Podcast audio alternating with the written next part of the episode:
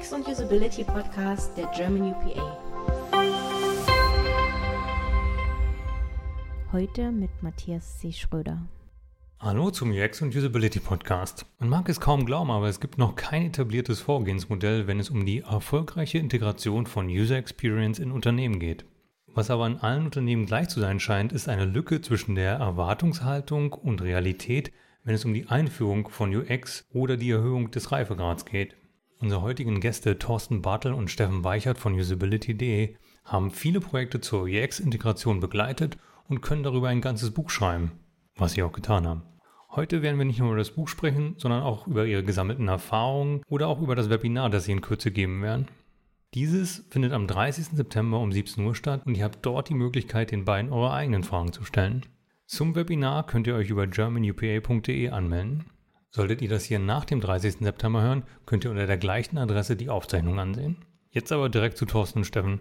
Steffen, kannst du erstmal ganz kurz erzählen, worüber ihr in eurem Webinar berichten werdet? Ja, wir haben uns ähm, halt entschieden, unser neues Lieblingsthema, das UX-Management oder auch Thema UX-Strategien in Unternehmen zu entwickeln, aufzugreifen und eben ein bisschen Einblicke zu geben in die Frage, wie man User-Centered Design und User Experience eigentlich ins Unternehmen bringt oder im Unternehmen etablieren kann. Und das ist so ein bisschen die Idee, dass wir als externer Dienstleister da eben die Möglichkeit haben, in ganz unterschiedliche Kontexte einzutauchen. Das kann mal um Maschineninterfaces gehen, dann geht es mal wieder um eine klassische E-Commerce-Anwendung und dann geht es um eine Firma, die vielleicht ein sehr spezialisiertes Produkt herstellt dann wieder um ein riesengroßes Unternehmen, was tausende von Produkten herstellt. Und wir möchten im Webinar quasi mal so Erwartungen und tatsächlich begegnete Realitäten gegenüberstellen. Also wo hatten wir eigentlich gedacht, Mensch, so wird es laufen, das ist unser Plan, das wird richtig cool. Und dann am Ende haben wir gedacht, irgendwie war es doch ein bisschen anders. Und an wen richtet sich das? Also wir richten uns im Endeffekt an alle Personen, die Folgendes möchten, nämlich UX ins Unternehmen zu bringen. Und das ist wirklich der Einzelne, das ist der, der PO, der sagt, was können wir tun. Das sind Leute, die sagen, wir müssen mal irgendwie einen Usability-Test machen. Das betrifft also wirklich unterschiedlichste Unternehmensebenen.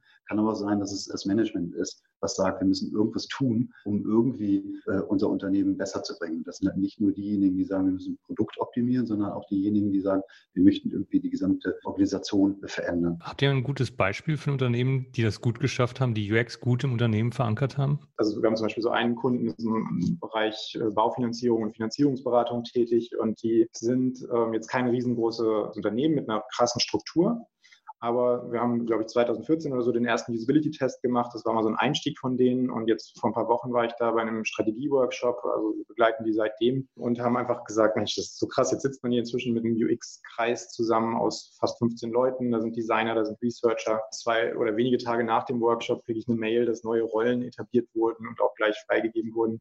Da geht, geht gerade so viel los. Das macht halt Spaß. Was sind jetzt die Schlüssel, damit man von dem untersten Reifegrad auf den höchsten oder zumindest ein paar Stufen höher kommt. Also man könnte jetzt irgendwie denken, erstmal Management dazu holen, das Management treibt es von oben. Aber die haben eigentlich schon so ein bisschen die andere Richtung gewählt. Oder das, ich habe jetzt dieses Beispiel gerade so präsent vor Augen, weil ich gerade aus dem Workshop komme, aber ich glaube, das ist das, was wir häufiger beobachten. Nicht einfach Tests durchführen, Ergebnis irgendwie ins Produkt einfließen lassen, sondern möglichst viele Leute beteiligen an der Testvorbereitung, möglichst viele Leute zuschauen lassen die Leute, die am meisten Zweifel haben, mit reinnehmen und sehen, wie die Nutzer verzweifeln, äh, Empathie aufbauen für die Zielgruppe, hinterher das Highlight-Video äh, verteilen, vielleicht nochmal einen Pizzaabend machen und da ins Highlight-Video reingucken, alle zusammen und sagen, so was machen wir jetzt mit dem Mist, äh, läuft irgendwie ja nicht so gut, lasst uns da was ändern.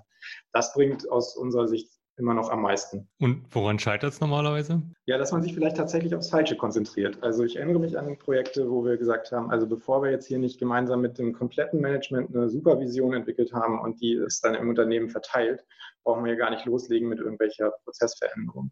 Das ist eine. Und ansonsten kann man, glaube ich, einfach sagen, der Faktor Mensch und der Faktor Kultur wird ganz gern mal unterschätzt. Und wenn dann eine entscheidende Person äh, das Team verlässt oder sogar das Unternehmen verlässt oder die Geschäftsführung sich einmal komplett austauscht, dann kann das sehr, sehr viel Arbeit vielleicht nicht kaputt machen, aber erschweren. Also der Faktor Mensch ist da schon noch was, wo wir auch sehen, dass auch also eins zu eins Konflikte manchmal einfach dazu führen, dass Teams nicht miteinander sprechen und dann nützt der beste User-Centered Design-Prozess nichts. Glaube ich sofort, ja. Jetzt hast du schon Vision angesprochen. Ihr habt in eurem Buch ein ganzes Kapitel über eine UX-Vision. Also was ist denn eine gute UX-Vision? Das ist eine sehr gute und sehr schwierig, nicht eindeutig zu beantwortende Frage, würde ich sagen. Ähm, ich glaube, was man unterscheiden muss, ist zum einen eine UX-Vision, die sich auf ein Produkt bezieht oder eine UX-Vision, die sich äh, auf das gesamte Unternehmen bezieht. Ich glaube, das ist manchmal wird das verwechselt irgendwie, dass man denkt, okay, jetzt haben wir eine UX-Vision, dabei haben wir die nur auf Produktebene und die ist gar nicht auf äh, Unternehmensebene vorhanden. Und das andere ist, dass in auch größeren Unternehmen und auch in kleineren Unternehmen natürlich immer die Frage ist, diese UX-Vision ist halt eine Vision, ja. Sie muss aber auch Menschen mit der Unternehmensvision, mit verschiedensten anderen ja, Abteilungen oder Sichten, die auf einem Unternehmen existieren. Also das muss man abgleichen, weil eine UX-Vision an sich einfach erstmal nur da ist und erstmal so noch nicht existiert. Und ich glaube, wenn man in die Praxis guckt, dann sieht man schon, dass nicht alle, im Endeffekt so wie Stefan auch gerade schon gesagt hat, dass nicht alle bereits eine Vision haben, um überhaupt zu starten. Ja, einige starten einfach und merken dann, okay, jetzt brauchen wir eine Vision, um, um, um weiterzumachen. Ich glaube, das ist absolut Unternehmensgrößen,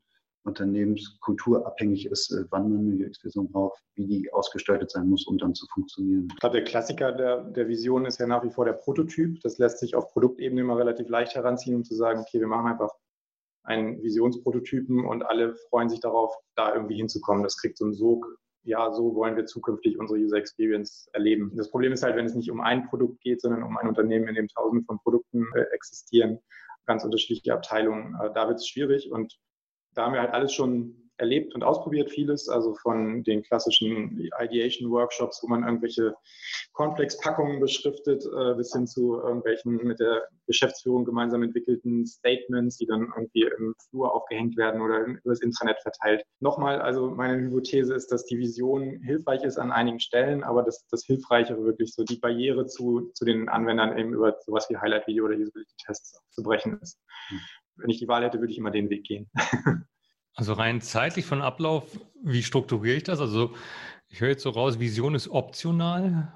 Oder? Haben wir äh, tatsächlich auch erst ja. heute wieder darüber diskutiert, an einem konkreten Beispiel die Frage, brauchen wir die Vision, um loszulegen? Das ist ja eigentlich so naheliegend, also wie soll ich loslegen, ohne eine Vision zu haben? Und trotzdem zeigt die Erfahrung eigentlich, dass die Vision an einem späteren Zeitpunkt ein Thema ist. Also das Beispiel von dem Unternehmen, was ich eben gesagt habe, die würden wir so ungefähr auf der Stufe 4 im Reifegrad äh, einordnen, also irgendwo so ein Mittelfeld bis, bis oberen Feld. Aber die sind bisher ohne eine UX-Vision zurechtgekommen. Und ich finde, sie sind trotzdem im Reifegrad kontinuierlich gewachsen. Sie haben Rollen definiert. Sie haben die, das Leitungsteam dazu geholt. Budget ohne Ende jetzt äh, auch äh, mit freigegeben bekommen und so. Das funktioniert quasi ja auch so. Das meine ich, also es kann auch mit Teilvisionen funktionieren, indem man vielleicht mehrere Produktvisionen hat. Also deine Frage nach der Reihenfolge, aus meiner Sicht muss die UX-Vision nicht der erste Schritt sein. Ein weiteres ganzes Kapitel in eurem Buch bekommt das Thema Unternehmenskultur. Warum ist euch das so wichtig? Ja, also weil das Thema Kultur halt äh, insbesondere mit dem Faktor Mensch zusammenhängt, haben wir das eigentlich mit reingenommen und wir gesagt haben, wir sind ja manchmal so prozessverliebt und haben auch den schönen User-Centered Design-Prozess, an den wir auch nach wie vor glauben und den wir auch nach wie vor leben. Und trotzdem gibt es halt so dieses Thema, man kommt halt in ein Unternehmen und denkt, okay, hier steht ein Kickertisch und die treffen sich zur Pizza und dann kommt man in ein anderes Unternehmen und da ist die Rede von Sign-offs und Freigabeprozessen und äh, langen Dokumenten.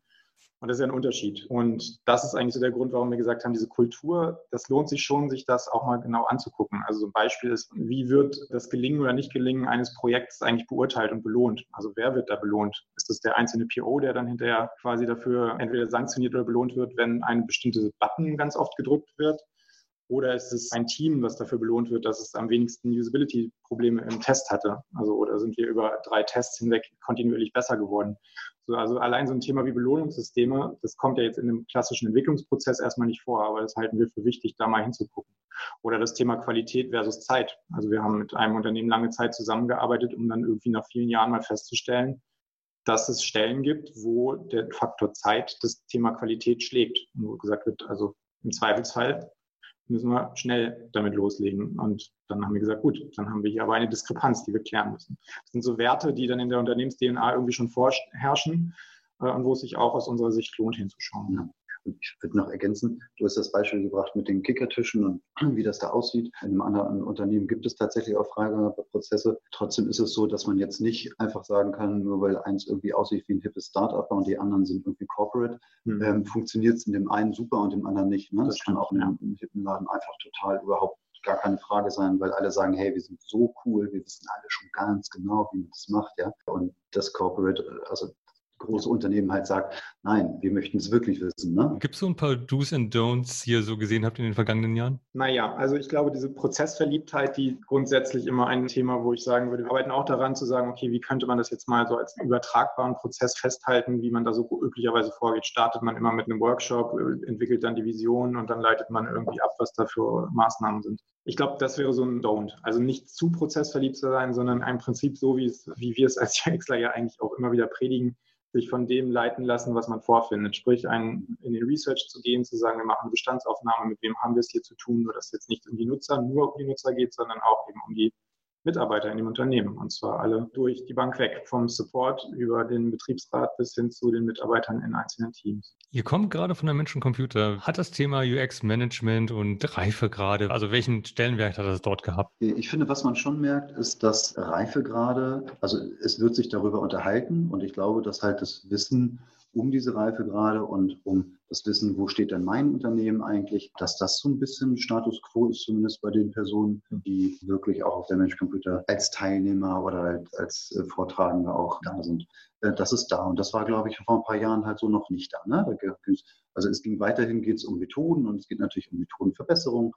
Es geht um Praxisbeispiele, wo Firmen zeigen, was sie getan haben, um UX ins Unternehmen zu bringen. Aber auch von Rolf Wohlig ein schöner Vortrag. Ja, ich fand auch, das war im Grunde war das eine Premiere. Also ich finde, Rolf hat da auch zu Recht eine Lücke identifiziert und gesagt, alle reden von UX-Strategien, aber ich will sie jetzt auch eigentlich einfach mal sehen. Und dann hat er ja diese Idee entwickelt, okay, wir haben Personas als fiktive Personen, also ähm, stelle ich auch mal einen Strateger als fiktive Strategie vor. Und das hat sehr großen Anklang gefunden. Und da, auch die Fragen, die aus dem Plenum da kamen, haben gezeigt, dass es ein Thema, was wichtig ist. Und ich hoffe, dass da noch mehr kommt in den nächsten Jahren. Dass man noch mehr auch einfach UX-Strategien aus Unternehmen erlebt und mitbekommt. Und zwar auch wieder die Fails, also nicht nur die Erfolgsstories, sondern auch, wo äh, gab es dann auch mal ein Problem. Das dürfen wir uns ruhig auch mal trauen, finde ich. War das euer Highlight oder gab es noch andere Highlights? Auch es gab viele schöne Highlights. Also was mir im Gedächtnis geblieben ist, ist so diese App für Blinde, wie sie in Anzügen äh, die Eingangstür finden. Und da fand ich dann auch so die Diskussion, die sich daraus entsponnen, ähm, sehr spannend. Ich fand den ähm, Ethik-Workshop, also es gab einen Workshop zu UX und, und ethischen Fragestellungen, fand ich fantastisch, weil man da sehr schön mit unterschiedlichsten externen und internen UX-Lern ins Gespräch gekommen ist, ganz unterschiedliche Branchen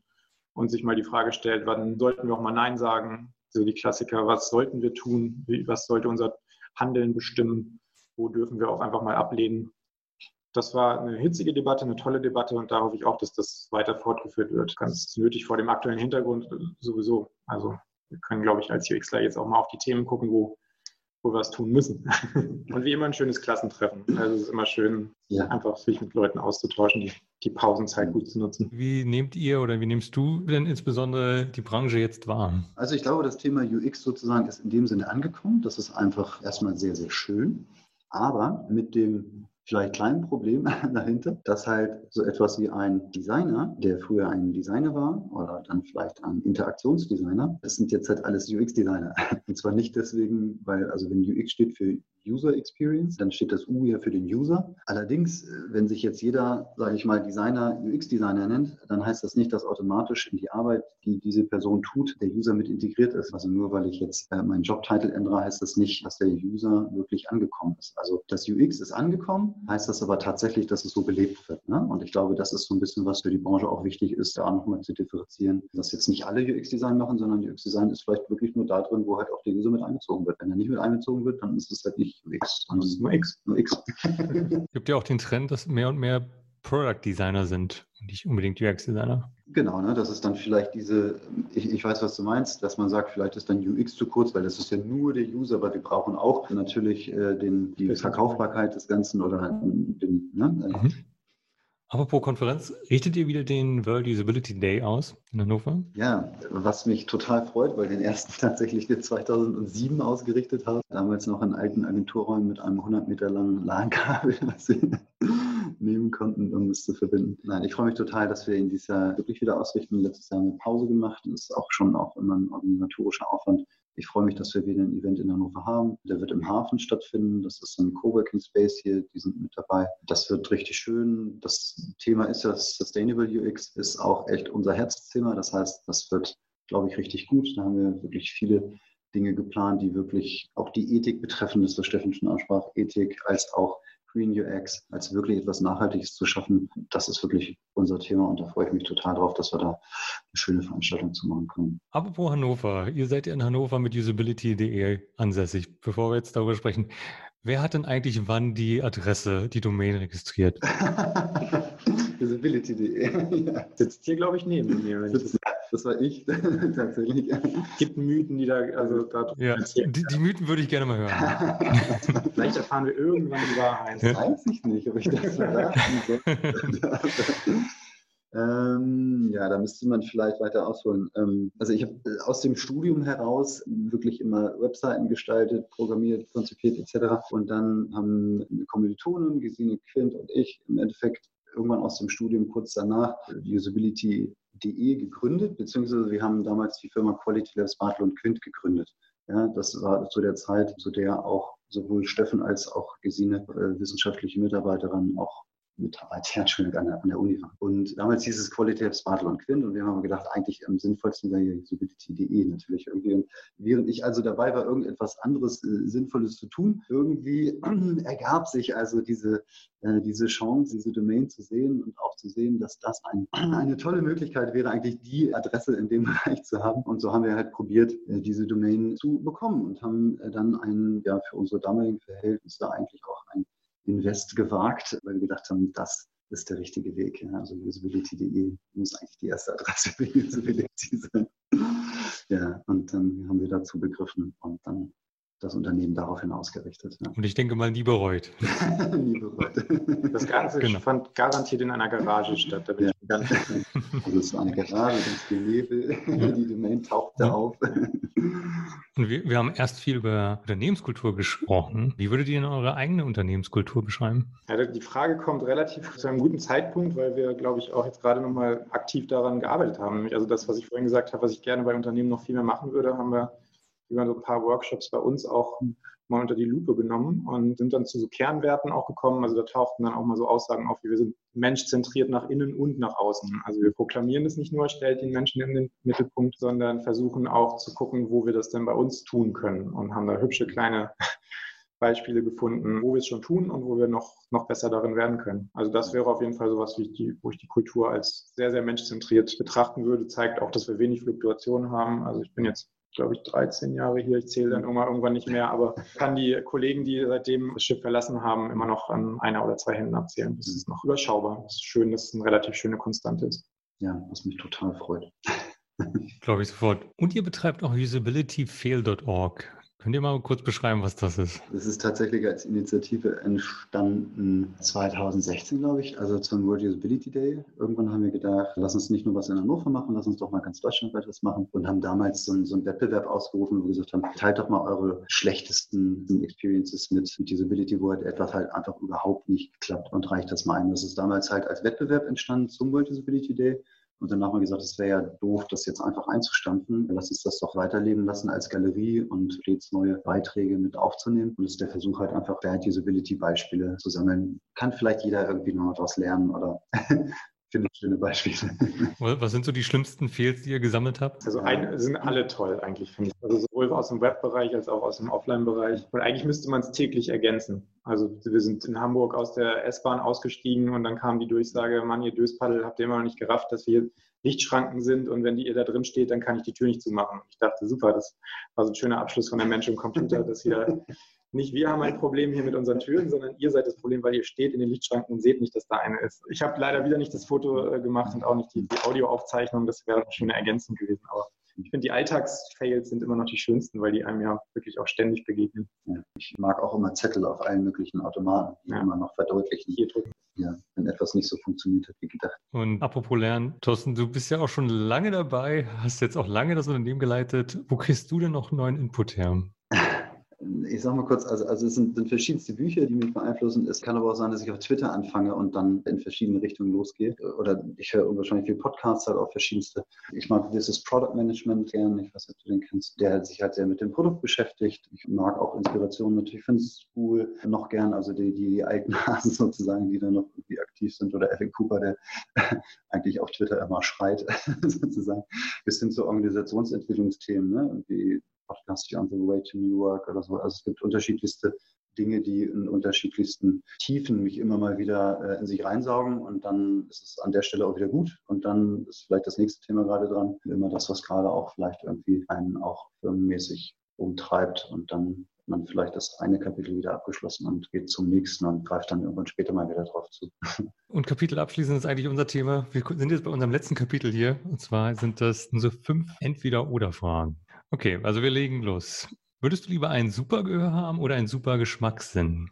Ich super Geschmackssinn, weil ich jetzt gerade Frankreich für mich als Urlaubsziel entdeckt habe und da ist noch mehr Geschmackssinn bestimmt noch cooler. Dann wähle ich jetzt das Supergehör, weil ich das auch faszinierend finde. So äh, Fledermäuse oder so, ja, die sich ja so ganz anders orientieren, aber das mit so Schallwellen hin und zurück, ja. Aber also ich glaube, es gibt noch so Ebenen, die wir noch gar nicht kennen, ja. Und wenn ich jetzt ein super Gehör hätte, dann hätte ich dann vielleicht auch so ein Gehör, dass ich einfach ganz andere Dinge machen kann, die ich jetzt gar nicht machen kann. Ne? So eine super Power, die irgendwie einem noch eine ganz andere Welt erschließt. Und würdest du lieber auf einer Insel allein oder mit jemandem festsitzen, der unaufhörlich redet? Also bei mir ist es easy, ganz, ganz easy. Äh, auf keinen Fall unaufhörlich reden, äh, sondern Stille. Ich habe mir Noise Reduction Kopfhörer gegönnt für meine Zugfahrten und das ist so genial, wenn man irgendwie am Bahnhof steht und dann so tick, tick, tick, tick, tick macht und dann wird das immer leiser und man hört nichts mehr. Ich finde Stille großartig. Ich weiß nicht, ob ich es jetzt dauerhaft auf einer Insel haben wollte. Aber wenn ich die Wahl zwischen den zwei habe, lieber Stille. Ich bin total bei Stille auch. ich frage mich, wer tatsächlich wählen würde, jemand, der unaufdringlich auf einen äh. Auf so einer Insel, ja, da kommen ja die Wellen an, das ist wunderschön, blaues Meer, ja. Also ähm, hervorragend. Äh, vielleicht hätte man noch ein Surfbrett dabei oder so. Weiß ich nicht, ob das irgendwie mit dabei sein darf. Vielleicht kann man sich das dann noch bauen. Nein, die Wellen sind dann, glaube ich, genug. Also, wenn ihr mal strandet, was ich nicht hoffen will, dann ist gut, wenn ihr auf der gleichen Insel strandet. Das, ihr kommt da gut miteinander klar, ja. ja wir schweigen uns an. Und genießen. Wir reden ganz viel dann. Ja. Und dann ähm, Fridays for Future oder Bier ab 4? Das ist relativ klar, weil wir tatsächlich das unterstützen. Ja. Wir wollen auch ähm, am 20. gerne als Unternehmen an Demonstrationen teilnehmen. Und ich glaube, das ist einfach ein total wichtiges Thema, was man gar nicht hoch genug hängen kann. Deswegen würden wir eigentlich alle auffordern, da auch ein Zeichen zu setzen und zumindest mal rauszugehen. Ich meine, das kostet ja nichts, außer man geht da mal lang, ja. Also aber trotzdem ein Zeichen zu setzen und zu sagen, das ist das Wichtige. Die einzige Ausnahme ist, nächste Woche wollen wir einmal Bier ab 4 machen und überlegen, was wir auf die Plakate schreiben. da haben wir vorhin beschlossen, dass wir da so ein kleines Bier ab 4 Brainstorming machen und sagen, jeder bringt Pappen und, und Krams mit. Ja. Finde ich persönlich ganz klasse, dass ihr euch da engagiert. Super. Und dann würdest du lieber ein kluges Kind haben oder ein freundliches? Spontan sage ich freundlich. Ich finde, Freundlichkeit ist schon, das ist schon ein Wert, den ich, äh, den ich teile und der mir Türen öffnet, beziehungsweise den, der für mich, auch, ja genau, der mir Türen geöffnet hat und deswegen würde ich sagen, Freundlichkeit liegt über Klugheit. Ja, würde bei mir an der Stelle genauso sein. Ich bin auch für das freundliche Kind. Ich habe zwei freundliche Kinder. Das stimmt. Aber wenn ich jetzt wählen kann, das hat nicht. Die sind auch klug. man kann ja nicht wählen eigentlich. Ja. Das ist eine Frage-Antwort-Spiel, dass man wählen kann.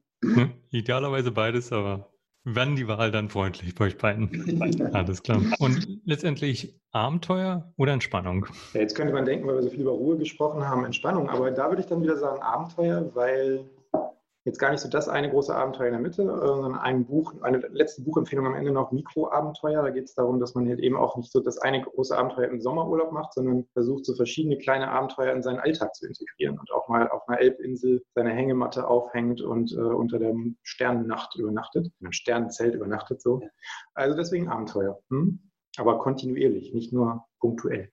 Ja, äh, ich bin auch absolut bei Abenteuer. Das muss schon auch immer irgendwas los sein. Und ich entspanne mich dann, glaube ich, auch dabei beim Abenteuer und bei, also ich kann nicht irgendwo lange rumsitzen, rumliegen. Im Zweifel muss was passieren und dann gerne auch Schönes.